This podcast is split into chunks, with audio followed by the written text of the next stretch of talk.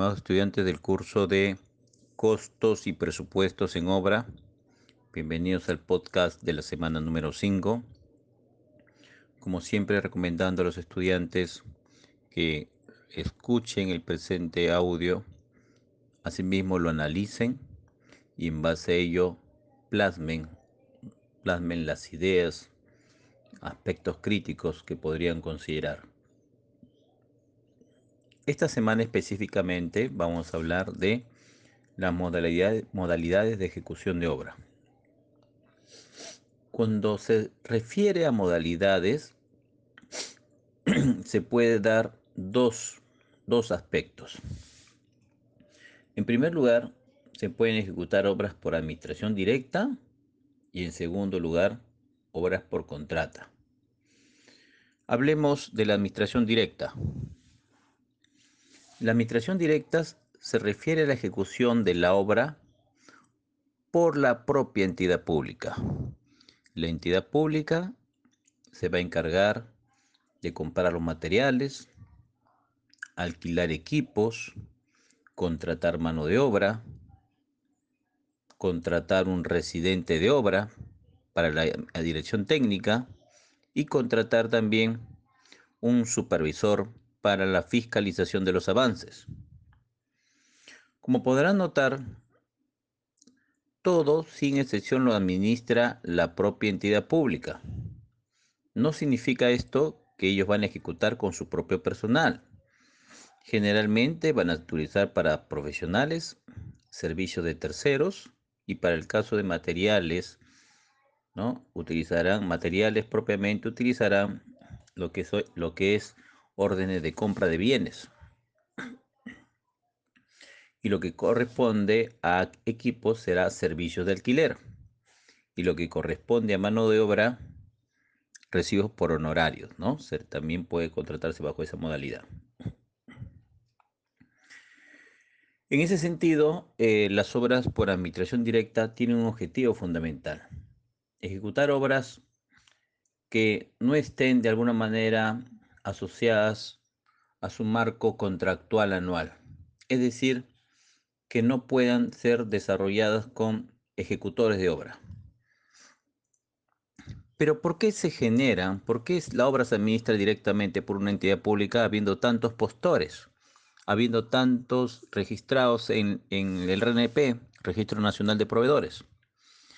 Puede presentarse varios, varias causas. En primer lugar, Aquellas obras que tienen montos de contratación o valores referenciales menores, no atractivos en el mercado, muchas veces quedan desiertos. Desiertos en un primer proceso de selección o en una primera convocatoria, nadie se puede presentar. Desiertos en una segunda convocatoria y tampoco ni una empresa se puede presentar porque no es atractiva para el mercado. Y según la ley de contrataciones, y normativa pública, esa obra ya no es apta para ser ejecutada por contrata. Por lo tanto, ahí sí deberá asumir la entidad pública. Así como por, por la falta de quórum en el proceso de selección, también las obras se ejecutarán por administración directa cuando son determinadas ¿no? con antelación, considerando que eh, podrán ser ejecutadas con la modalidad ya señalada y directamente podrán eh, ser establecidas como ejecución por administración directa. En conclusión, las obras por administración directa tienen un objetivo único, el que la entidad lo ejecute y en ese sentido la obra por administración directa tendrá un costo menor a la obra ejecutada por contrato considerando que la obra por administración directa no considera utilidades. No considera utilidades porque la ejecuta la propia entidad. Para el 95% a 97% restante de obras que son ejecutadas por contrata, el contexto, el enfoque es completamente diferente. Las obras por contrata, por ejemplo, eh, las obras por contrata son las obras más complejas, son las obras que necesitan ser desarrolladas por un especialista. En ese sentido, A diferencia de las que se ejecutan por administración directa, las obras por contrata sí consideran la utilidad.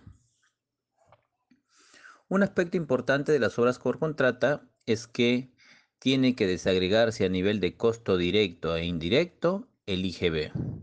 El IGB se aplica al final, después del subtotal del presupuesto, recién se va a eh, emplear el IGB. O sea, el subtotal más el IGB sería igual al total del valor de la obra.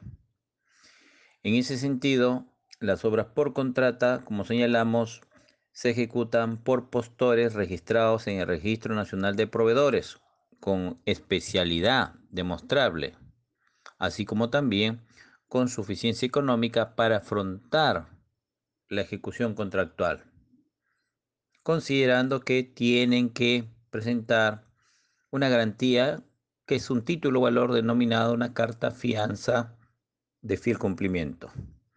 Esta carta debe ser renovada hasta la liquidación de la obra, a fin de que la entidad pública libere esa carta fianza y la, y la empresa contratista pueda provisionar y pueda hacer uso de esos recursos. Entonces, la ejecución de obra por contrata es materia de estudio en este curso de costos.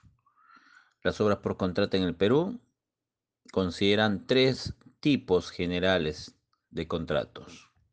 Las obras contratadas a suma alzada, las obras contratadas por, lo que corresponde a los precios unitarios y las obras contratadas bajo el sistema mixto. Esto es básicamente lo que requieren los contratos. El marco legal que ampara las obras por contrata se denomina Ley de Contrataciones y Adquisiciones del Estado. Es la Ley 30.225 y que conjuntamente con su reglamento señalan todas las pautas para ejecutar una obra bajo la modalidad por contrata.